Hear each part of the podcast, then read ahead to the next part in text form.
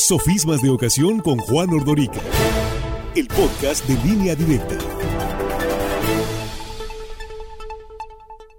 Hola, estimada audiencia. Bienvenidos a su podcast de línea directa en el espacio Sofismas de Ocasión por Juan Ordorica. Esta ocasión hablaremos de un tema que denominé La plaza es mía. La película italiana Cinema Paradiso es un canto a la nostalgia, dirigida por Giuseppe Tornatore y musicalizada por el genio Enrico Morricone, la ganadora del Oscar en 1988 a mejor film de habla no inglesa, cuenta la historia de un pequeño pueblo italiano y de sus habitantes en torno a un pequeño cine. La vida de la comunidad giraba en torno a este cine. Dentro de las instalaciones de este cinematógrafo, las parejas se conocían, casaban y luego llevaban a sus hijos a las funciones. También es la historia del proyeccionista de las películas que sirve como padre sustituto a un niño que quiere aprender el oficio de cácaro. Sin embargo, hay un personaje muy menor en la trama de la historia que me motivó a escribir esta entrega. En el pueblo existe el loquito que a, que a medianoche en punto pedía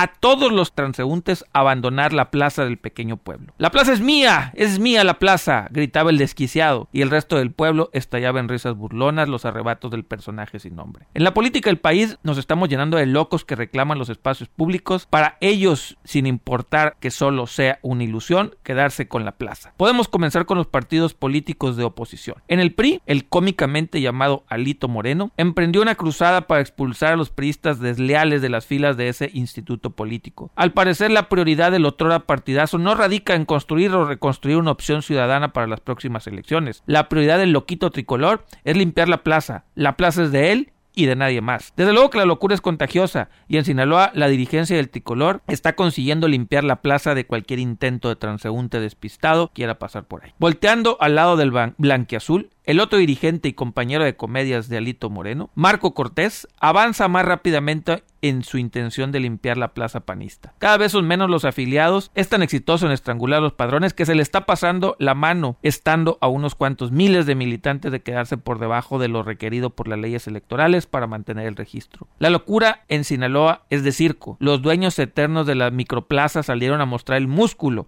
y solo pudieron juntar una media docena de banderas en un crucero. Definitivamente, la plaza de ellos. Al igual que en la película, solo les sirve para despertar la risotada del respetable. Del lado del gobierno las cosas se ponen más serias. Morena se ha encargado verdaderamente que la locura sea dueña de la plaza. Ahí no hay ambigüedades los gobiernos emanados de Regeneración Nacional consiguieron que todo fuera de ellos. El gran problema que son muchas plazas y cada loquito quiere hacer algo diferente con ellas. Cada loco se pelea con otro loco sin dar tregua. Los alcaldes se pelean con el gobernador y diputados, los diputados se pelean entre ellos, los secretarios de Estado con alcaldes, el manicomio es total. Por desgracia, la gente no tiene forma de ignorarlos. Las risas y burlas contra ellos se mantienen, pero estos ya no tienen la forma de ignorarlos o negarles la propiedad de la explanada pública. Al finalizar la película de Cinema Paradiso, los años transcurrieron y en el pueblo llegó la modernidad. No le pienso dar más detalles de esta joya cinematográfica para que usted pueda verla. En medio de los nuevos edificios quedó atrapado el cine y la plaza, pero el equito seguía ahí, como un fantasma de lo que fue, sin despertar la risa de nadie, solo una figura más devorada por el mundo moderno. Bien harían los políticos en comprender que la locura tarde o temprano deja de ser simpática para convertirse en un mal recuerdo. La plaza no es y nunca será de ellos. La ilusión del poder termina por enfermar al más sabio y destruir a los que pocas capacidades tienen. Aún así, los políticos no van a cambiar. Al igual que el loco de la política, lo único que le ambiciona es la ilusión del poder. Para eso están dispuestos a entregarse a unas cuantas burlas del pueblo. Al final del día, ellos saben que esas burlas bien valen la propiedad de la plaza, aunque ésta solo sea en sus cabezas. ¿Usted qué opina, amable radio escucha o auditorio de este podcast? ¿Quiere que los loquitos sean los verdaderos dueños de la plaza o prefiere ignorar sus desvaríos?